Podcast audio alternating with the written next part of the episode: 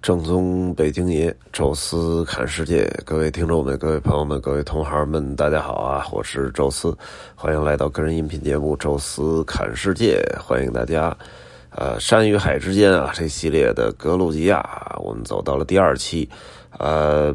这一期呢，是我特别想聊的一期啊，因为呃，这期聊到的这个地方啊，其实是个酒店，是我在这个行程里特别添加的。啊，因为旅行团几乎不太可能住在这个酒店，呃，他也没有固定的停车场，啊，他也没有什么接待旅游团的经验，啊，甚至于我查看了一下这个酒店的房型都非常混乱，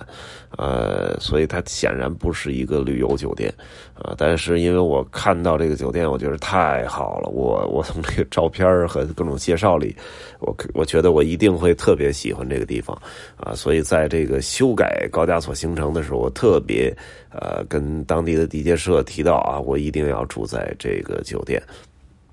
啊，当时的地接社好像都没听说过这酒店啊，所以他们还专门去查了查，说这个好像。就看不到房型是什么样啊？说我说我们只能给下一订单，说尽量订订这个双人间啊。但是如果没有啊，说你要非要住的话，那我们不能保证人人都是双人间啊。所以当时我还跟我们这个团里说呢啊，说今天晚上有意思了，要抽签啊，抽到谁谁跟谁睡啊，没准是三人间，没准是五人间啊，这就没辙了。啊，这还还开了个玩笑啊！但是我估计，因为我看他的那个房间数不算少，所以我估计应该还是 OK 的啊。呃，后来都快到出发了，地接社又发一信息啊，说这个酒店啊，这个。明显跟我们其他酒店可能档次上有差距，啊，说怕到时候，呃，这个客人有意见之类的，说不行，还是，呃，建议再换换回来，就是他们自己底气不足，啊，我说没问题，甭管有什么差距，我们一定要住这儿，啊，因为这个格鲁吉亚呢本身是要要就是路过一下，然后。这个先去亚美尼亚，然后再折回来，再在格鲁吉亚玩啊，所以我们回来还会在迪比斯住两个晚上。我说回来呢，那就因为住两个晚上嘛，然后也舒服一点啊，就到这个整个行程的最后了，所以我们就找一个那种国际连锁的酒店就可以。就我挑了一个 MQ，正好呢在这个老城的旁边啊，也比较方便啊，但是。啊，在这个去路过这一个晚上的时候，我说我要住一下这个，呃，这个酒店。这个酒店叫 Fabrica。如果这个这个比较了解英语或者说就是拉丁语，这个都能都能大概猜出来啊。Fabrica 其实就是工厂的意思啊，就像那个菲亚特就是 Fabric 什么什么这个呃意大利亚诺什么 Automobile。什么特隆呃特雷诺啊，就是这个都灵意大利都灵汽车制造厂啊，是这么意思。所以 Fabric 也好，Fabrica 也好，你猜也能猜出来，它是个工厂啊。这个建筑呢，实际上就是前苏联时期的一个纺织厂啊。然后那边是大的厂房，然后这边实际上是员工的生活区和宿舍啊，等于就是这么一个呃集约化大生产的这么一个呃生产区啊。然后呢？呃，被一个老板收购了之后啊，把这个已经废旧的破楼啊，直接就用他的方式改造。这个老板呢，显然是非常有品位啊。这个正常来讲，能保留主结构就不错了。这个基本里边内部可能全都拆掉，然后重新做那种高档酒店也好，做成那种青年旅社也好。这老板不对，外边呢几乎没动。啊，就是原来前苏联工厂什么样就什么样，然后应该是雇了一些这个美术学生之类的，做了很多的涂鸦，啊，然后那个涂鸦有的那个面积很大，然后做的很漂亮，然后等于把整个外墙弄的是那种五彩斑斓的，有点那种班克西的那种美术的感觉啊。然后里面呢，呃，几乎也没太多动啊，然后很多的那种什么电线呐、管道啊，都走在外边啊，感觉那工业质感非常强啊。然后那个房间的门啊、窗这些都重新做了啊，但是里面的格局没变，还是很小的一个屋子，呃。应该是有那个多人间啊，是共用那个浴室和洗手间的。我也到那那边去看了看啊，确实有那个公共的，但是大概三分之二以上吧，都是这种啊标准间或者单人间。啊，但是他这个房间呢，确实很小啊，可能那个时候，这个都是单身宿舍哈，就是确实也放不了一张大床，放进大床什么都干不了了，所以呢，呃，别出心裁给弄了一个上下铺，因为大家知道这种苏联式的老建筑啊，这个房子的高度是非常高的，我进那屋，我觉得那个高度至少得有个。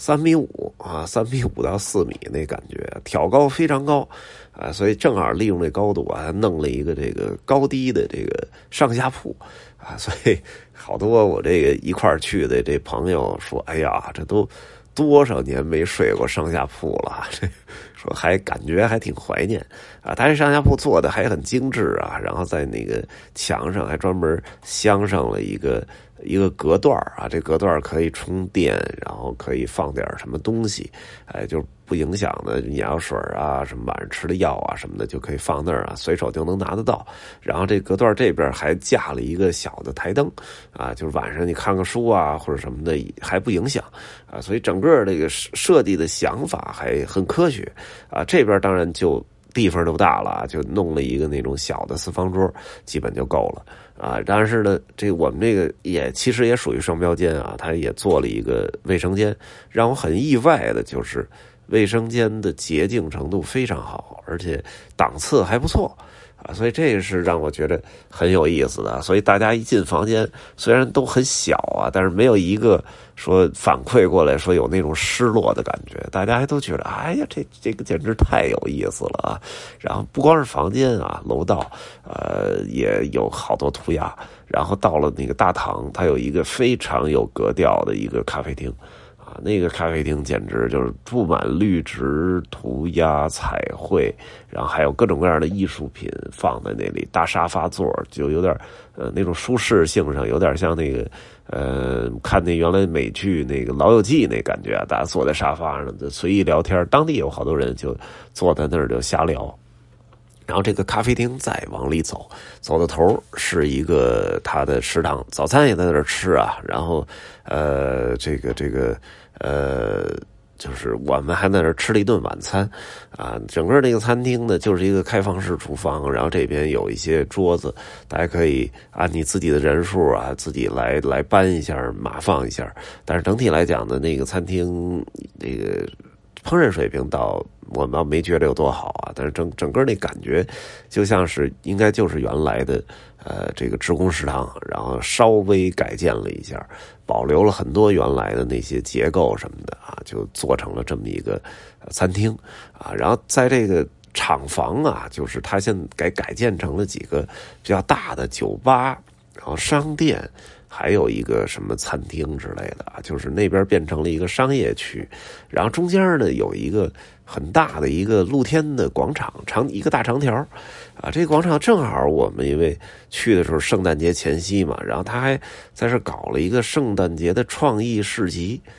啊，这个市集还挺热闹啊！这当地的那些应该都是做手工的这人啊，在那儿就是买乱七八糟的东西，从那种小的笔记本啊，到各种那个巧克力糖啊，再还有很多那种小装饰首饰什么的。哎，所以哎，看起来还都挺不错。呃，价格虽然不便宜吧，但是感觉这个品味啊、格调啊什么的都有。然后我问了一下那酒店的，说。这是冬天啊，没办法，因为确实室外太冷啊，所以他们搞了一些市集，然后生点火，大家喝点这个圣诞热红酒啊，然后看看市集，拍拍照就挺好啊。但是如果是到夏天的时候，这个露天广场是有露天 disco 的啊，等于相当于是一个巨大的一个露天的迪厅啊，这个也挺有意思啊。说这个就是几乎是蒂比利斯这个。呃，首都最重要的一个年轻人晚上折腾活跃的这么一个场所，啊，所以这地儿，呃，无冬立夏都在这个他自己这个院子里有活动，还挺好玩而且这个酒店呢，相当于整个把这个艺术的氛围向外发散了，啊，所以不光是酒店这个区域很时尚，呃，很很有这个艺术感。啊，就是整个这个酒店所在那条街，然后街口什么的，我们在外边走了一圈，就是对面那些墙上也都是各种各样的涂鸦彩绘。啊，完了，整个这个旁边也也陆陆续续建了一些什么咖啡厅啊、小商店，也都很有格调啊。我觉得这有点像以点带面啊，把整个这个区域都拉的这个艺术层次给拉高了啊。当然，这种就是由由由这种。啊，旧时代的什么工厂厂房改建的艺术区啊、餐厅啊、酒店，其实在中国，在其他国家有很多啊。但是真正能做出格调、做出品味啊，让这个不同的阶层人都能接受的，这个其实不多啊。这个酒店是我觉得我选对了啊，因为我到那之后，呃，确实是玩的很高兴啊。然后有那朋友还晚上，他那里边有一个室内的一个一个。一个一个舞厅，大家还有跑那边继续蹦的，哎，我这个折腾一晚上，我觉得已经很 happy 了，所以我就心满意足的睡觉了。第二天吃个早饭，我们就离开了啊。但是这个地方，我觉得，呃，如果以后我设计高加索旅游的话，我一定还会在这儿选择一晚，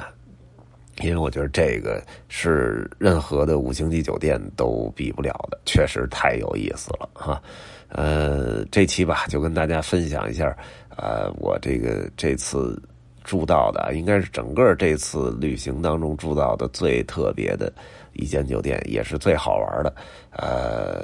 下次啊，下下一期啊，我们应该是往这个亚美尼亚走了啊，那么到时候呃，再跟大家开始聊聊亚美尼亚哈啊。这期呢，就跟大家聊到这儿吧，感谢各位收听啊。咱们下期再见。